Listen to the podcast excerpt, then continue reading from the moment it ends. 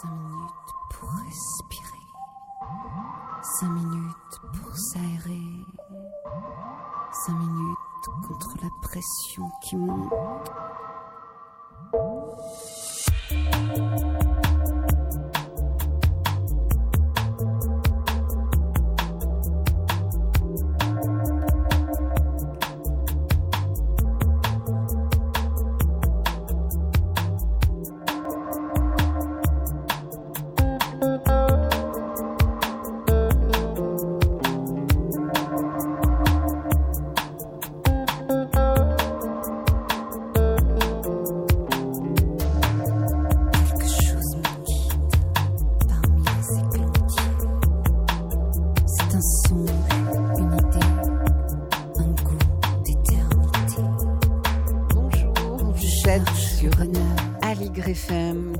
93.1 Paris dans Respiration.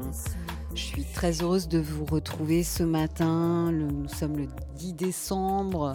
Il pleut et euh, cette émission est là pour vous apporter fluidité et harmonie. Alors notre thème aujourd'hui, c'est nouvelle traduction du yiking. Du jiking, mais Pierre Fort va nous expliquer. C'est donc une rencontre avec Pierre Fort pour sa traduction du classique des mutations aux éditions Les Belles Lettres, la compagnie du Livre Rouge. L'émission sera illustrée par la flûte bande-souris de Manuel Hermia, extrait de son album Le Murmure de l'Orient chez Crystal Records en 2005. On commence par se masser les oreilles avec Shan, la la substance de l'amour, Manuel Hermia.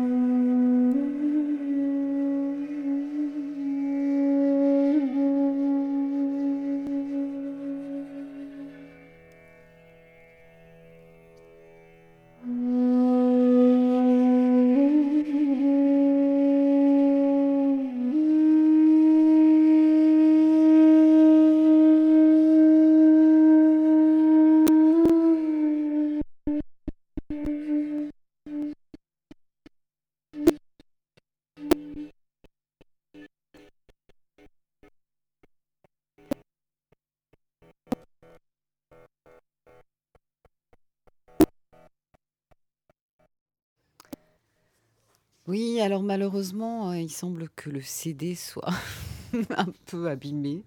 Bon, on va essayer de résoudre ça pour le, prochain morceau. Donc, euh, désolé pour ce, cette interruption euh, de, ce magnifique morceau de Manuel Hermia. Vous êtes donc sur Aligre FM 93.1 à Paris dans Respiration. Je suis ravie d'accueillir à nouveau Pierre Fort, puisqu'il est déjà venu euh, dans cette émission euh, l'année dernière. Euh, bonjour Pierre. Bonjour. Donc vous êtes consultant et écrivain et vous êtes spécialisé dans une approche du yiking moderne et respectueuse des sources. Cette expertise est le fruit de longues années de pratique, hein, avec déjà à la clé euh, la traduction du, du yiking, le livre des changements en 2002, où vous étiez co-auteur, et aussi du yiking par lui-même en 2006.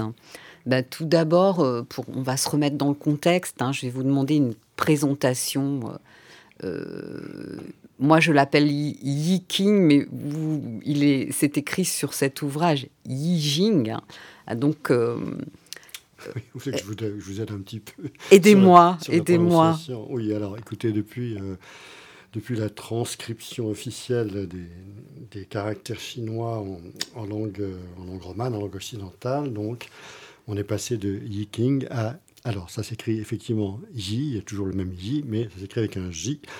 Et on le prononce, on devrait plutôt le prononcer Iching. Et le plus simple, c'est de le prononcer un peu à l'anglaise, c'est-à-dire Iching, voyez Très bien. on peut dire Yiking ou Iching, ça m'est égal. Mais disons, pour être correct hein, par rapport à cette euh, transcription qui a été choisie par les Chinois, hein, pas par nous, oui. et qui universalise, disons, les traductions en Occident, voilà, on, peut dire Iching, voilà, ça me va très bien, ou Yiking. Parfait. Plus, traditionnellement. Alors, qu'est-ce que c'est? Qu'est-ce que c'est? Alors, I Ching, ça veut dire, I Ching, c'est un classique, c'est un livre hein, qui a été canonisé, euh, disons, euh, un peu avant le, tournant du, premier millénaire. Et euh, Yi veut dire euh, mutation, changement, etc. Donc, c'est le livre ou le classique des mutations. C'est un livre donc, dont l'origine remonte au tout début du, du premier millénaire avant Jésus-Christ. Hein. le texte donc euh, a été écrit entre le 8 9e siècle et le 3e siècle avant Jésus-Christ. Voilà. Et euh, c'est donc un texte, hein, et c'est aussi un, comment dire, une sorte de guide, puisqu'il est constitué de 64 figures qu'on appelle les hexagrammes, mhm. et qui sont, euh, donc, ces 64 hexagrammes sont, sont faits de, constitués de traits continus qui représentent le yang, ou discontinus qui représentent le yin. Voilà, donc euh, c'est les deux briques, si vous voulez, de base. Quand on les met sur six niveaux, on peut faire 64 hexagrammes, et à ces 64 hexagrammes sont donc rattachés des textes. Voilà, et il y a en plus une pratique qui accompagne ce livre qu'on classe dans la divination, bien que le terme n'ait pas tout à fait le même sens chez nous qu'en mhm. Chine. Mhm. Mais on peut donc, euh, par l'intermédiaire de, de, baguettes que l'on compte ou de trois pièces que l'on peut faire rouler six fois, on peut donc construire un hexagramme et avoir une idée disons, des situations dans lesquelles on se trouve, des, on peut éclaircir les problèmes que l'on rencontre, etc. Donc, c'est un guide de vie. Oui, ça nous parle de, de l'énergie du moment ou de la question euh? Alors, ça nous, parle, ça nous parle de la situation du moment. Hein. Euh, si vous voulez, c'est comme une coupe dans le temps, un arrêt sur image. Voilà, aujourd'hui, à l'instant T, eh bien, ma réalité est constituée de tout ce qui l'a précédé, tout ce qui s'est sédimenté. Et en même temps, il y a euh, dans, cette, euh, dans ce même instant présent, il y a tout ce qui est en germe, voilà. Et donc, on essaye, hein, et qui est en train de nous emmener là, euh, mmh. souvent inconsciemment, vers, vers on ne sait quoi. Donc, quand on fait donc ce qu'on appelle un tirage, on utilise donc les pièces ou les baguettes que l'on compte d'une certaine manière pour obtenir des traits yin et yang eh bien, on va tomber sur une des 64 figures, on va lire les textes, on va essayer de comprendre donc la situation qui nous est décrite, et on va essayer de la mettre en rapport avec ce qui nous questionne dans notre réalité. Oui, alors ce qui est vraiment très intéressant, je trouve, euh, puisque je le pratique aussi très modestement à mon niveau, mais c'est un livre qui me parle. Euh, c'est euh, ce lien avec la pensée taoïste. Vous parliez du yin et du yang, et donc une conception du monde où où il n'y a pas de, coupure, ce n'est pas dichotomique comme dans notre pensée occidentale avec euh, le bien, le mal. Hein. Là, c'est constamment quelque chose est yin, quelque chose est yang, et donc c'est pourquoi ça parle de, l'énergie qui est en train d'advenir. Euh, ça, c'est magnifique, je trouve. Oui, alors euh, déjà une petite précision, euh, le yin ne vient pas du taoïsme, hein, et le yin yang a précédé... Un lien, je voulais dire un lien. Un lien, oui. Ça a précédé, hein, puisque le Lao Tse, bon, selon les. La notion de yin yang a précédé Oui, oui, parce qu'au dites. début, qu'est-ce que ça veut dire yin et yang? Ça veut dire ombre et lumière. Ça veut, dire, ça veut dire froid et chaud. C'est comme ça quand on regarde les caractères yin et yang. Mhm. C'est ça qu'on remarque. Et donc, les, si vous voulez, les, les- les anciens Chinois, alors on est même avant 1000 avant Jésus-Christ, hein, observaient la nature, ont donc très vite compris qu'il y avait un hiver, un été, un jour, une nuit, euh, du froid, du chaud, etc. Et ils sont donc euh, axés leur manière de, de- de- de concevoir les choses sur cette euh, polarité. Mhm. Et euh, ce qui a l'avantage, donc, après, lorsqu'on l'étend, disons, à tout autre aspect de l'univers, euh, ça a l'avantage de tout le temps euh, voir les choses en tant que complémentaires, opposés mais complémentaires. Et yin et yang, c'est ça. Hein. Il n'y a pas du yin et puis euh, bonjour, je me réveille et me voilà yang. Non, pas du tout. Oui, c'est cette idée toujours du lien. Oui, oui, c'est toujours en lien. hein, même si le yang prédomine à un moment ou le yin prédomine à un moment, Ouais. comme le jour ou la nuit. Tout à fait. Mais la nuit n'est jamais totale. Le Mm. jour n'est jamais totalement euh, définitif, je dirais. Il y a toujours quelque chose qui est en mouvement. Ça s'appelle le livre des mutations, le livre du Mm. changement. C'est-à-dire que ça considère que nous sommes tout le temps dans un dynamisme, nous sommes tout le temps, les choses sont tout le temps en train d'aller quelque part, et on essaye simplement, disons, de se placer entre yin et yang, dans ce centre-là, pour voir euh, comment le souffle est organisé. Alors euh, voilà, à 9h11, à Radio Valigre, comment le souffle se répartit-il Bon, en il- yin et yang? Il va très bien, euh, au-delà des problèmes techniques qui nous ont un peu chagrinés. On va espérer qu'en frottant le CD, ça ira mieux. Euh, bah écoutez, super. On, va détailler tout à l'heure, euh, je, l'espère, un peu euh, le ti- comment procéder pour un tirage. Mais une première chose, euh, deuxième chose que j'aimerais savoir, c'est en fait quel est votre parcours, Pierre? Qu'est-ce qui vous a amené à, développer euh, cette expertise? Et comment avez-vous rencontré ce livre pour la première fois? Alors, Ça fait commence- beaucoup, hein Je commence par la fin. Moi, je l'ai rencontré. euh, bon, moi, j'ai déjà quelques heures de vol, mais euh, j'ai rencontré. J'avais 22 ans. C'était en 72. Vous voyez, on ne rajeunit pas. Mhm. Et euh, la traduction, la- disons la traduction qui a fait connaître le Yiking ou le Yiching euh, au public occidental venait de paraître. hein, celle de Richard Wilhelm. Oui, euh, le livre jaune. Livre jaune, 1924, donc en Allemagne, puis traduit dans différentes langues grâce à Carl Gustav Jung, notamment en anglais. Nous, on a eu la traduction française en 72. Et moi, euh, ben, moi c'était par un bel après-midi d'été. Je me promenais avec un ami. et On est arrivé chez des, des gens qu'on voulait visiter. Et ils étaient rassemblés sous un arbre, comme ça, avec euh, le livre au milieu. Et ils parlaient d'un tirage. J'ai été tout de suite estomaqué. Vous savez, moi, je sortais de ma culture euh, occidentalo-catholique euh, à l'époque, qui ne me satisfaisait pas du tout. Ils imaginaient en 72, on commençait à, penser un peu à autre chose. Et ça m'a tout de suite euh, interpellé, on va dire, euh, voilà, intrigué en tout cas. Donc je me suis rapidement procuré le livre de Richard Wilhelm et je me suis mis à lire tout ça et à travailler la question. Et je peux dire que ça ne m'a jamais quitté depuis. Ben, c'est sûr, hein, vous avez vraiment fait beaucoup de recherches hein, euh, sur la question. C'est pour ça euh, que d'ailleurs euh, vous proposez aujourd'hui une nouvelle traduction. Oui, alors c'est effectivement cette traduction commentée, hein, c'est pas uniquement une traduction, c'est aussi une présentation, c'est aussi, euh, c'est Oui. effectivement le résultat de, de- de mes recherches, oui, depuis euh, bah, surtout les 20 dernières années, hein, puisque donc euh, moi j'avais euh, coécrit effectivement la, la version qui est parue chez Albin Michel là, en 2002. Mais euh, disons qu'il ne me satisfaisait pas totalement. hein. C'était, ça a été un bon travail de laboratoire, je dirais, de recherche sur les caractères et tout ça.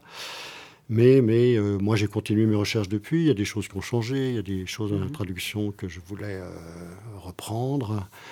Et puis, et puis j'ai mis euh, toute ma, comment dire, toute mon expérience euh, de consultant, bien sûr. hein. Quand on voit passer des tirages et des tirages et des tirages, et qu'on voit des, des situations euh, diverses et variées, eh bien, ça apporte aussi des, des éléments pour comprendre les 450 textes originaux du, du livre.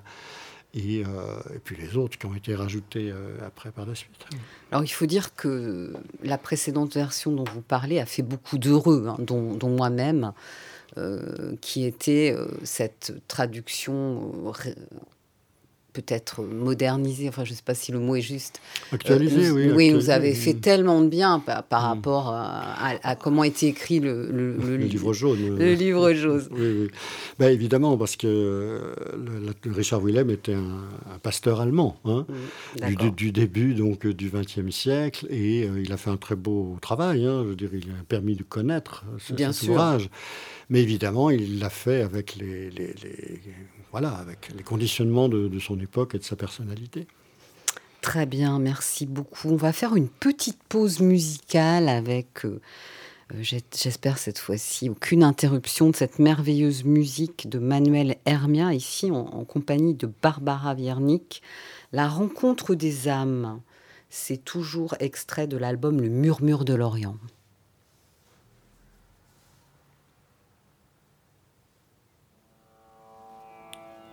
Ah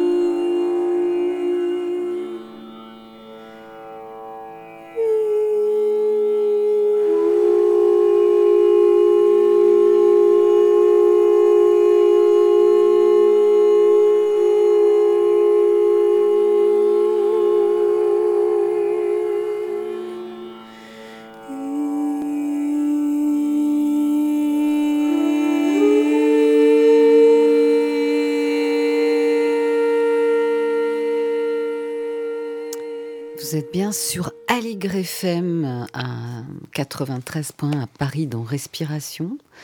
Et je suis aujourd'hui avec Pierre Fort pour sa nouvelle édition du, du Yiking et, et en compagnie des musiques envoûtantes de la flûte bande-souris de Michel Hermia. Alors Pierre, euh, merci pour la flûte hein, déjà. Vous savez, j'étais flûtiste une bonne partie de ma vie aussi. Ah, donc voilà une jolie euh, harmonie qui se fait entre ce musicien qui m'a dit qu'il euh, tirait lui-même le hiking, ah, ben qui était très content de participer à la mission, et vous-même. Ça mène à tout la flûte. J'en suis ravie. Alors, on parlait de la première traduction du, du yiking, et maintenant, qu'est-ce qui vous a amener euh, Qu'est-ce que vous avez souhaité apporter de nouveau avec cette, euh, cette traduction, cette édition?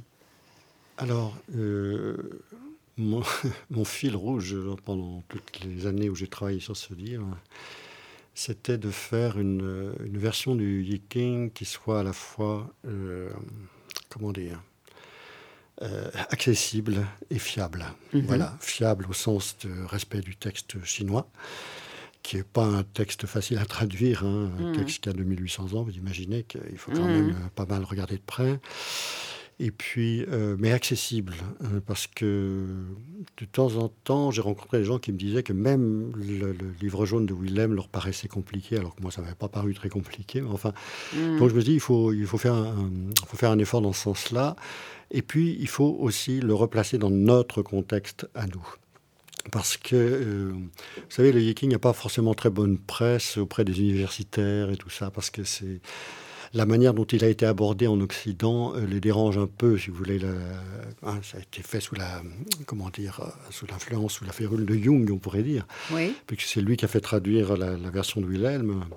Et comment dire, c'est bon, c'est vrai que c'est une approche, une approche de l'époque, je dirais, et les, universitaires considèrent qu'on n'a pas toujours respecté le contexte chinois euh, suffisamment. Donc, euh, justement, la version que j'avais faite avec Javary, euh, elle était très. On, est vraiment reparti du texte chinois et il respectait beaucoup toute cette culture. Mais, mais, mais on ne peut pas non plus, je veux dire, nous sommes en Occident, nous sommes très intéressés par l'Orient de manière générale, hein, nos, générations. Mhm. Et il faut faire des liens. Il faut faire des liens sans, euh, sans faire l'amalgame. Hein. C'est-à-dire qu'il faut transposer toute cette imagerie, cette euh, imagerie de l'époque de, de, la Chine ancienne. Il faut, il faut voir où sont les équivalents mais sans perdre le, sens, euh, en respectant hein, la culture mm. d'origine. Donc voilà, moi j'ai cherché à faire ça, j'ai cherché à restituer quel est le sens de cette image, euh, qu'est-ce qu'on peut comprendre de ce tel sacrifice par exemple, ou euh, tel personnage, qu'est-ce que c'est que ce, qu'est-ce que c'est que ce grand homme, mm-hmm. qu'est-ce que c'est que cette euh, ce, chevalier que j'ai appelé euh, l'être valeureux, l'homme valeureux, euh, qui se transforme petit à petit en être de valeur après Confucius. Il y avait des tas de petites, comme ça, de petits détails à respecter, mais il fallait aussi faire les liens avec nos, nos, recherches à nous. Moi, j'ai cité beaucoup à chaque chapitre, j'ai mis en exergue un auteur qui pouvait aussi bien être Boris Cyrulnik, Robert Mouzil, Philippe Jacotet ou François Cheng. Voilà oui, ben, j'ai j'ai relevé euh, pour l'émission un passage d'ailleurs. C'est très, très bien. Mais oui, parce que ça, du coup, ça, ça fait une introduction. Ça, c'est une marche, pour, c'est une porte pour entrer dans, le, dans un sujet qui peut parfois être un peu compliqué. Hein, quand euh, on vous parle du chaudron, par exemple. Bon, mais qu'est-ce que c'est que cette marmite? Ok, d'accord. Bah, mm. Voilà, et avant de rentrer comme ça, bah, on, peut, on, peut citer euh, des gens qui, en Occident, ont déjà travaillé sur le fait de, se transformer, de, se débarrasser de scories, etc., le mettre en lien avec euh, ce chaudron rituel hein, qui, voilà, qui faisait la, même chose, mais qui le faisait aussi pour offrir aux esprits invisibles, n'est-ce pas, euh, mm. voilà, des des nouvelles et des, des, des mets. oui, parce qu'il faut dire que dans ces tirages, on va lire un texte qui se réfère au Moyen Âge et qui en fait a une force, je trouve aussi, par son de symbole. Enfin, c'est par exemple Chaudron. Oui, oui, c'est plus que le Moyen Âge. Hein, c'est vraiment la Chine antique. Chine antique. Oui, c'est vraiment la Chine antique. Hein, et, euh, parce que le Moyen Âge, on pourrait plutôt penser que c'est la Chine classique. Hein, mais là, on est vraiment au premier temps de, de, la Chine. Vous voyez, les premiers rudiments, c'est quand même euh, Les Shang, c'est 15e, 11e siècle avant Jésus-Christ, voyez, donc on monte très haut. Hein. D'accord. Et, mais effectivement, il y a une symbolique qui a, qui a perduré, hein, et il faut la comprendre, il faut la comprendre. Hein, voilà, et après, il faut, comme je vous le disais, trouver des équivalents, voir où ça vient nous, nous parler, nous chercher, etc. Parce qu'il faut en faire quelque chose, ce n'est pas une simple lecture il faut aussi se l'approprier, cette imagerie, cette symbolique, et voir euh, où est-ce que ça va résonner dans mon, dans mon présent euh, d'occidental. Ouais, moi, ce que j'aime beaucoup, euh, c'est aussi, il y a différents niveaux de comment ça résonne un tirage. Déjà, on, va visuellement voir. Il y a l'aspect visuel et puis il y a l'impact de, de l'image. Un, tirage de Yiking, ça, ça agit ça agit, ça porte. Ça porte parce que, si vous voulez, ça vient court-circuiter notre mental. Voilà. Ça vient, hein, euh, quand on est enfermé dans une vision de notre réalité, on tourne en rond, je euh, je sais pas, voilà, il y a des... Bon. Et quand on fait un tirage, du coup, tout à coup, il y a un élément comme un élément extérieur qui vient, euh, une espèce de petite, une petite goutte d'acide qui vient recomposer complètement le, mmh. le, paysage. Et ça nous oblige à le reconsidérer autrement et c'est attirant, parce qu'on se dit, tiens, là, il y a quelque chose que, qui effectivement me parle, me touche, euh, etc. Et donc, on peut repenser les choses d'une manière nouvelle. C'est précieux. Est-ce que vous pensez euh, euh, que ça a un lien avec notre façon de sentir le monde quand on pratique les arts martiaux? C'est-à-dire de ne plus penser avec son mental, mais avec son centre du corps, avec son hara, ou son dantien Alors, il faut, bien sûr, moi, moi je, je je suis un grand défenseur du corps. Hein, d'ailleurs, euh, corps, il y a deux hexagrammes hein, qui prennent l'image du corps hein, comme toile de fond. Mais euh, c'est aussi que, euh, comment dire, je vous donner un exemple. Quand il y a un terme en chinois, le sin, sin c'est le cœur. Alors, le cœur, c'est vaste. Mais le cœur, euh, chez nous, il a été un peu euh, laissé de côté, euh, du côté de l'affect, du côté des émotions, etc. Et la sacro-sainte pensée, n'est-ce pas, a pris les commandes. Il n'y a pas ça en Chine. Hmm. Il n'y a pas eu cette coupure. Vous voyez Cette coupure hmm. Hmm. qu'on peut dire euh, rationaliste ou cartésienne, etc. Catastrophique. catastrophique. On voit, on voit, le résultat aujourd'hui. Bon. Donc, euh, Sin, c'est à la fois euh, c'est le sentiment, le, ressenti, et c'est aussi la, manière de penser ce ressenti. Il n'y a pas de. Vous voyez, on, on reste dans le même dans un, même ensemble de, la personne. La personne. Et euh, alors, il y a une partie, bien sûr, là-dedans qui est du, domaine du chi, de l'énergie. Moi, je crois beaucoup au corps d'énergie. Voyez, une fois qu'on a compris que le mental ne gouvernait pas tout, eh bien, on peut élargir son champ d'énergie. On peut et le hitting parle à notre champ d'énergie. Il parle pas qu'à notre tête. Tout, à, fait. Donc euh, là, euh, on sent que, bon, mm. eh ben, ça y est, on sort un peu de notre carcan euh, voilà, mental, disons. Hein. Mm. Et, très souvent, hein, il y, a des hexagrammes qui nous disent, je vous lise un petit extrait, par exemple, tiens. Il y a un hexagramme justement qui est centré sur le corps, hein, 52 là, qui s'appelle la stabilisation. Eh bien, il y a le texte, alors il y a plusieurs textes généraux à, chaque, à chaque hexagramme le jugement qui est le plus ancien, mais il y a aussi un autre texte qu'on appelle l'image et qui est basé sur les huit trigrammes, puisqu'on peut diviser les hexagrammes en trigrammes. Il n'y en a que huit, c'est beaucoup plus pratique. Et ils sont axés sur les, forces de la nature, hein. le, ciel, la terre, le tonnerre, le vent, mm. l'eau, le feu, la brume et la montagne. Et dans cet hexagramme euh, qui s'appelle la stabilisation, voici, voici ce que dit l'image. Montagne réunie, stabilisation. Ainsi, l'être de valeur par la pensée, ne sort pas de sa position. Sa position, c'est la position de sa personne, de son corps, de son entièreté. Et si la pensée s'écarte de ça, s'individualise, ça marche pas. Donc on veille à revenir dans l'entièreté de sa personne, voilà, de manière à être dans la, dans la totalité de sa réalité. Voilà. Ouais. Donc c'est vraiment aussi euh, le même, la même notion de corps-esprit qu'on retrouve avec la méditation. Tout à fait. Et, euh, et le chant? Oui. et eh bien, à propos de chant, euh, on va repartir sur une pause musicale. euh, avant de revenir à, nos échanges et à votre parole passionnante sur le sujet. Donc euh, encore un morceau du murmure de l'Orient. C'est On the Way to Freedom, toujours Manuel Hermia à la flûte Bansouris, en compagnie de Doubra Gauche, qui joue d'un instrument qui s'appelle le sarangi.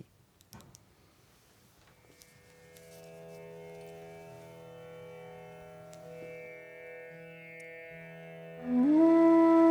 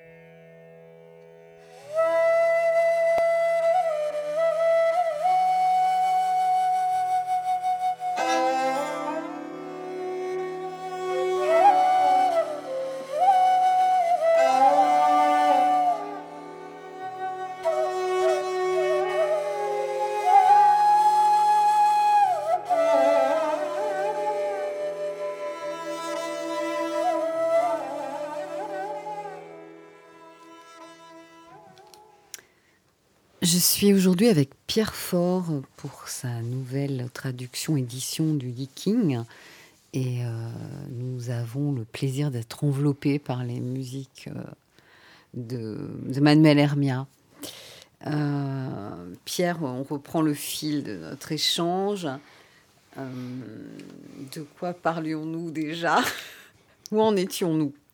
En tout cas, moi j'avais noté quelque chose. J'avais noté dans le Viking différents points de vue peuvent coexister, différents temps. Le temps serait circulaire. Ah, là, c'est sûr qu'on est, dans, on est dans une pensée euh, totalement différente à ce niveau-là. Nous, nous, on est dans un temps totalement linéaire. Hein. Dans notre pensée occidentale, euh, Dieu ou je ne sais qui ou je ne sais quoi a fait tout à coup euh, un, comment s'appelle un Big Bang, enfin quelque chose est, apparu, n'est-ce pas, et se développe et se développe et se développe mm-hmm. jusqu'à on ne sait quelle fin. Mm un paradis euh, quelconque, euh, ou les lendemains qui chantent dans la version plus marxiste. Ou, mhm. mais on va quelque part, voilà, il y a une espèce de déroulement linéaire. Dans toutes les pensées traditionnelles, le temps n'est pas pensé comme ça. Le temps, il est pensé comme cyclique. Mhm.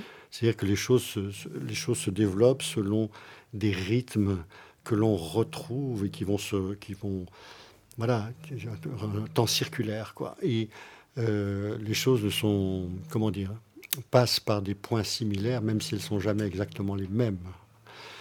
C'est le fameux éternel retour de Nietzsche. Et donc, euh, la, pensée euh, chinoise traditionnelle, du moins, se s'inscrit dans cette euh, version, dans cette manière de penser le temps. Mhm. Voilà, donc on peut trouver des repères dans cette circularité, n'est-ce pas?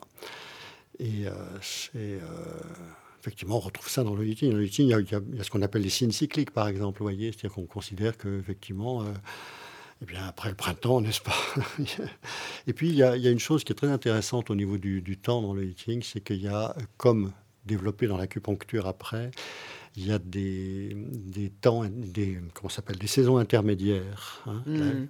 on, revient, on revient à la terre, on revient au centre mm. pour faire des transitions.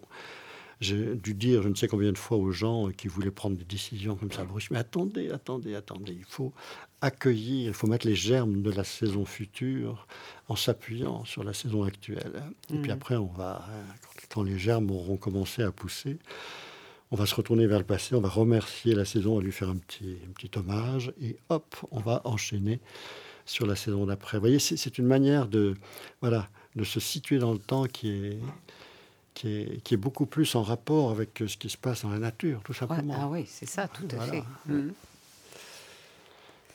Euh, donc, euh, vous, j'ai cru comprendre que vous disiez que l'acupuncture s'était apparu après.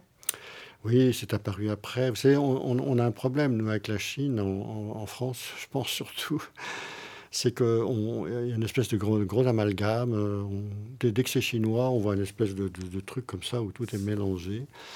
Non, il y, a vraiment la Chine ancienne. Hein. J'ai parlé tout à l'heure du 15e siècle avant Jésus-Christ, à propos, à, peu près jusqu'à au tournant du millénaire, c'est-à-dire 15 siècles, on peut dire que c'est la, Chine ancienne.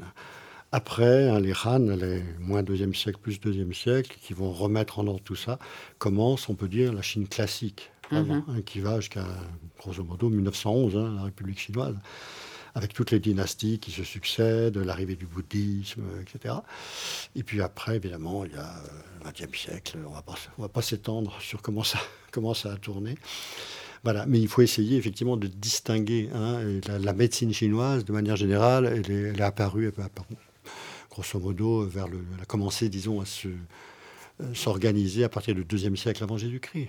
c'est là où on peut commencer à parler. Mais oui, c'est tardif déjà. Ah oui, oui, c'est très intéressant de savoir ça. Mais voyez que justement, on parle de yin-yang à propos. Hein, on peut dire que le, le, mm. est vraiment la grammaire du yin-yang. Hein. Tout à et, fait. Et elle apparaît, euh, voilà, hein, je dis, au début du premier millénaire avant Jésus-Christ, il y a les premiers il y a tout ce qui concerne la divination, toutes les, comment dire, les premières recherches qu'ont fait les, les, devins déjà à l'époque des Shang.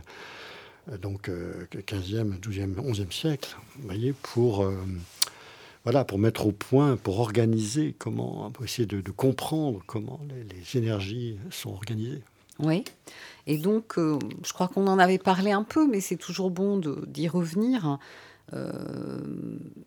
où plonge-t-il ses racines en fait par rapport à cette histoire de, de divination par les cailles de tortue Alors, le chamanisme? Oui, le chamanisme, parce que en fait, les, premiers rudiments de tout ça, ça vient avec, euh, comment dire, le, chamanisme de Sibérie orientale s'est répandu dans la plaine du fleuve jaune, hein, au nord de la Chine.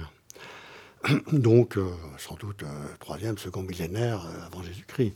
Et ils ont apporté, donc, ces, ces chamans euh, ont apporté des, certaines pratiques mhm. qui étaient donc le rapport euh, rentrer en contact avec euh, les ancêtres. Hein. dans toutes les sociétés traditionnelles, le rapport aux ancêtres est très important, bien sûr.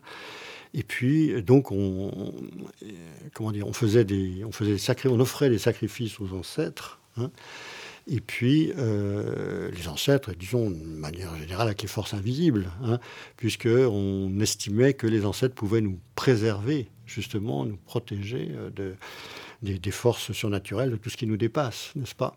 Donc c'était important de rester en contact avec eux. Et on leur, on, leur offrait des sacrifices et en Chine, du moins, eh bien, on regardait après les sacrifices comme, si, pour voir si le sacrifice avait été agréé. On, examinait hmm. les, les, restes de, des ossements, c'était des omoplates de bœufs hmm. dans les premiers temps et on regardait donc comment ça avait euh, éclaté. Et après, on a perfectionné la chose. Donc, on a utilisé effectivement des carapaces de tortue, on chauffait des tisons et on plantait dans la carapace et ça la faisait craqueler. Et selon la forme des craquelures, on en déduisait, hein, si elle était vers le haut, vers le bas, hein, on en déduisait donc euh, certaines conclusions. Et d'ailleurs, c'est ce qui a également donné naissance à l'écriture chinoise on dit euh, le chinois, c'est pas une langue, c'est une écriture. Hmm. Et ça vient de là.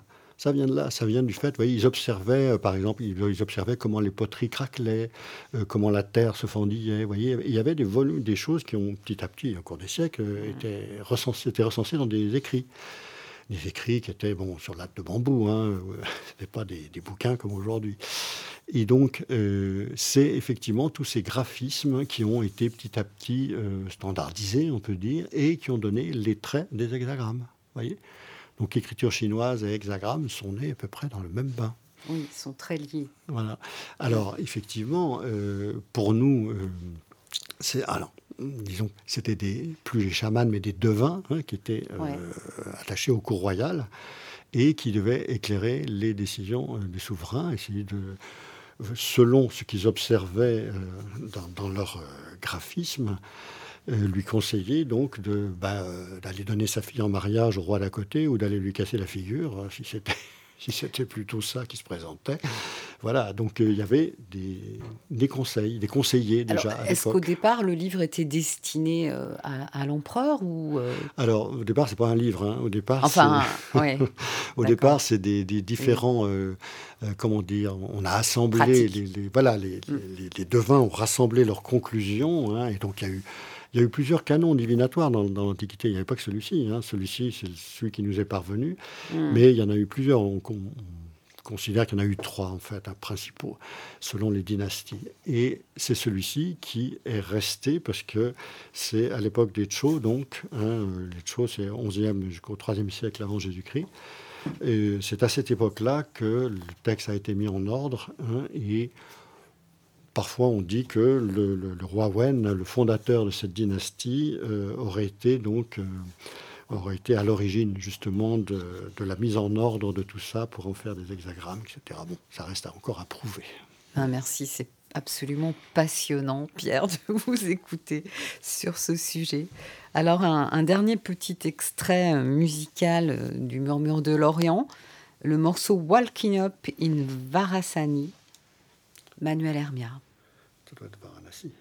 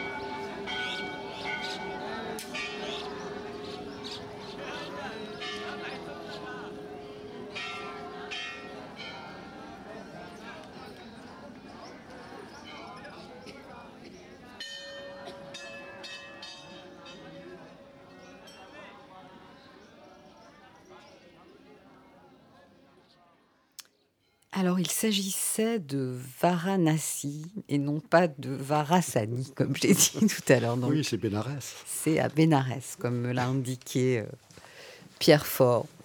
Alors, euh, donc, euh, je suis toujours en compagnie de Pierre Fort pour cette nouvelle édition du Yiking. Et on reprend le fil de notre conversation. En quoi ce livre est important et peut toujours résonner avec le monde moderne? Le yiking en général Oui, ce livre-là, ce livre. Alors, euh, il est important parce que euh, il nous apprend à penser les contradictions. Mhm. Nous, une chose, quand elle est comme ça, elle n'est pas autrement. Mhm. Eh bien, grâce à ce livre, on comprend qu'une chose peut être comme ça et peut également être autrement. J'adore. Parce qu'elle a été autrement avant, elle peut être autrement après. Voyez, les Ouais. opposés dans le eating, les opposés sont des complémentaires. Voyez, Mm. c'est pour ça que dans ce livre, j'ai rajouté euh, un petit, j'ai rajouté, disons, à la, à la fin de chaque chapitre sur euh, sur chaque hexagramme, donc il y a un petit chapitre dans lequel j'ai condensé différents éléments, les citants de l'hexagramme, les différents sens de cet hexagramme, les défis à relever, on pourrait en reparler.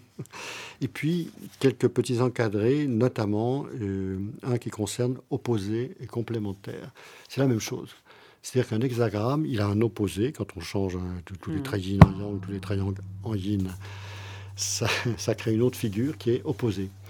Mais cet opposé, en même temps, il est son complémentaire, c'est-à-dire que c'est il y a une thématique commune. hein, et dès qu'il y a des mutations, parce que quand on fait un tirage, on nous indique pas seulement on est tombé sur cet hexagramme, on nous indique également, vous voyez ça c'est le grand luxe, où les changements sont en train de se produire. Selon les nombres que l'on obtient, hein, il y a certains traits qui sont en mutation. Et donc on fait, on renverse, on écrit une autre figure, hein, l'hexagramme tiré, l'hexagramme muté, et puis euh, on peut donc creuser. hein, quand il y a des mutations, on est en train d'aller vers l'opposé, en fait. Mhm. Et donc, on peut essayer de comprendre, mais où sont les complémentarités Où est-ce que voilà Et donc, on est obligé de penser, pas simplement un truc, voilà, c'est comme ça et c'est pas autrement. Non, non, c'est voilà, ça c'est très Mhm. occidental. hein, Oui, la science s'est jetée là-dessus, bien sûr, elle s'est fondée là-dessus, on peut Mhm. dire. Alors que là, on considère que non, il y a tout le temps une partie, on pourrait dire invisible, voilà, mais qui est là, qui est sous-jacente, etc. Et que c'est l'entièreté de la chose qu'il faut essayer de comprendre, pas simplement euh, mon petit, ma petite réalité à moi aujourd'hui. Alors, je ne sais pas si on aura le temps, mais c'est vrai que j'avais, euh, je, m'étais dit de vous demander de d'expliquer aux auditeurs comment se pratique un tirage. Oh, sans rentrer dans les détails, c'est très simple. Il suffit d'avoir trois pièces d'une monnaie quelconque. Si vous avez des pièces chinoises, hein, mais les euros, ça marche très bien aussi. Du moment qu'il y a deux faces, c'est bien.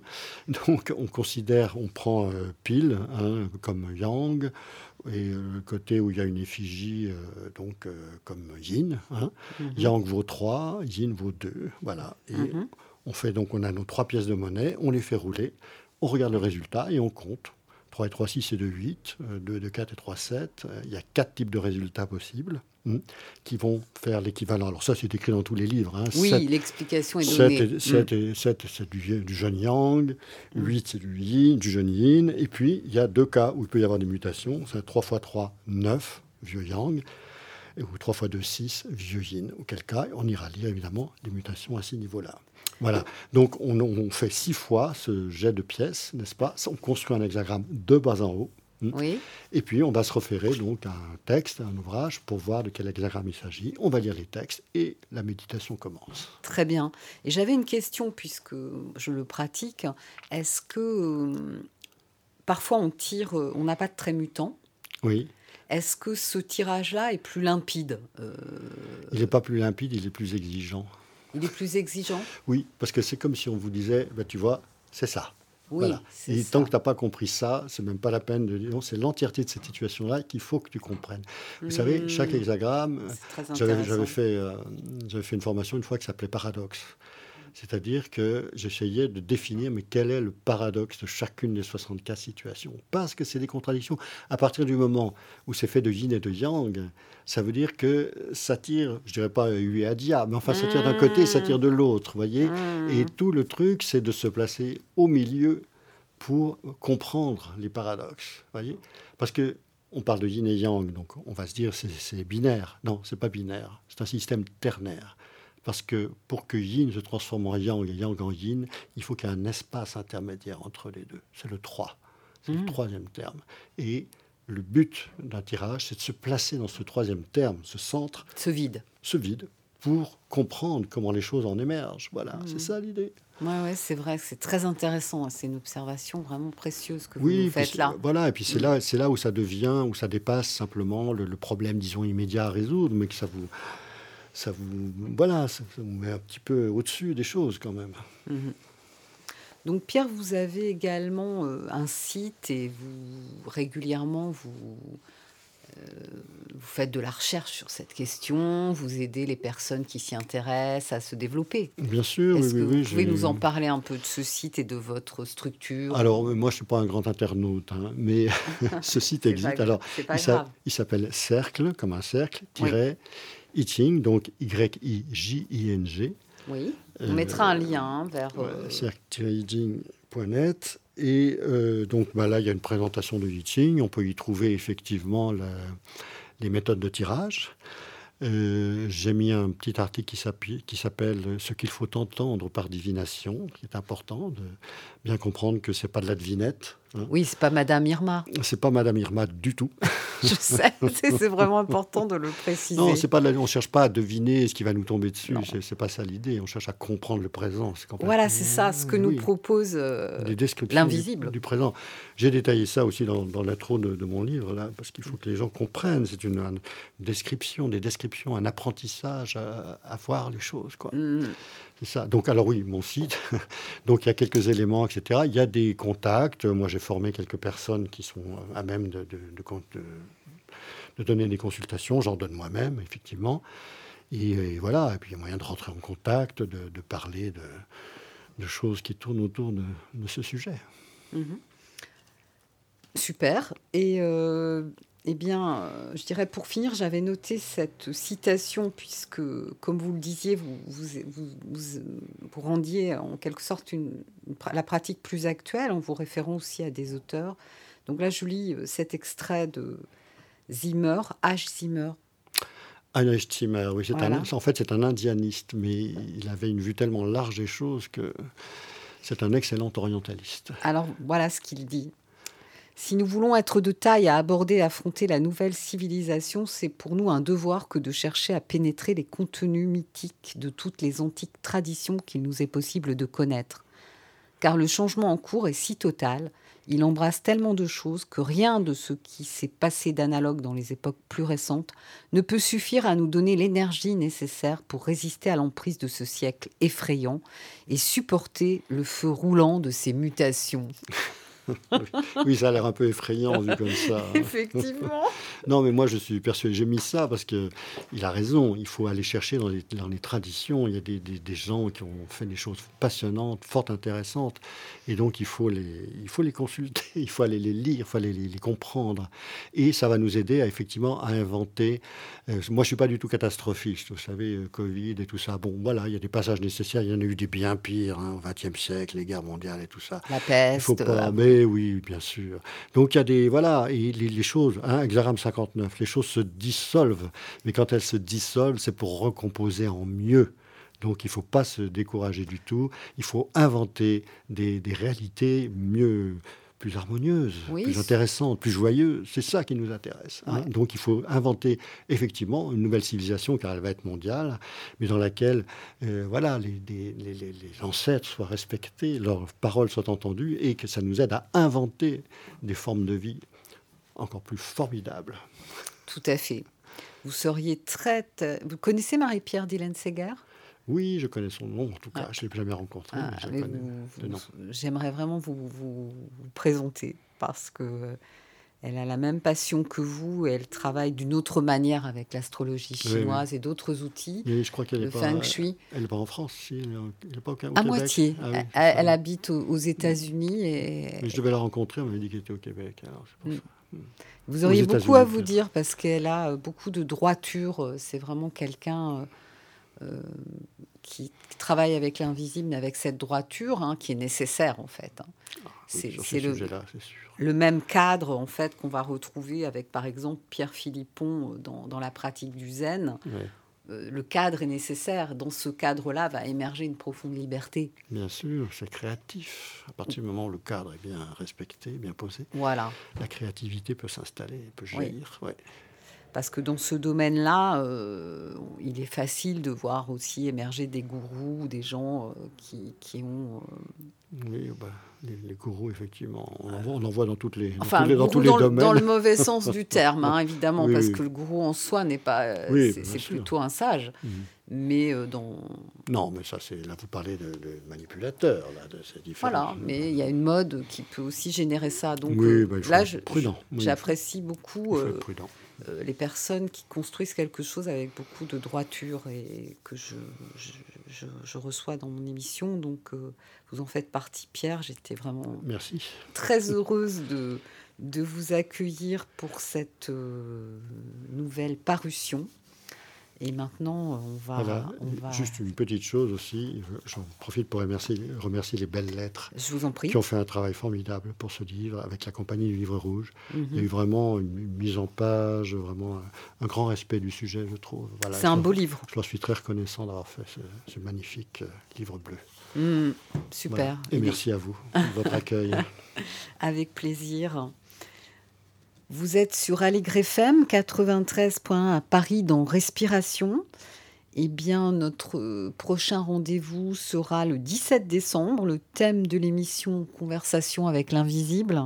Ce sera une rencontre avec Brigitte Pietchak, qui est donc une chamane euh, en lien avec la tradition, tradition euh, sibérienne, que j'ai déjà reçue aussi et euh, que je suis très heureuse de réinviter pour la parution, pour la parution du Journal de l'invisible et de l'Oracle de la chamane aux très bonnes éditions Mama. Nous serons également en compagnie de la chanteuse Kéran pour la parution de son premier EP Jour. Je vous souhaite euh, une très très belle journée. À bientôt. Cinq minutes contre la pression qui monte.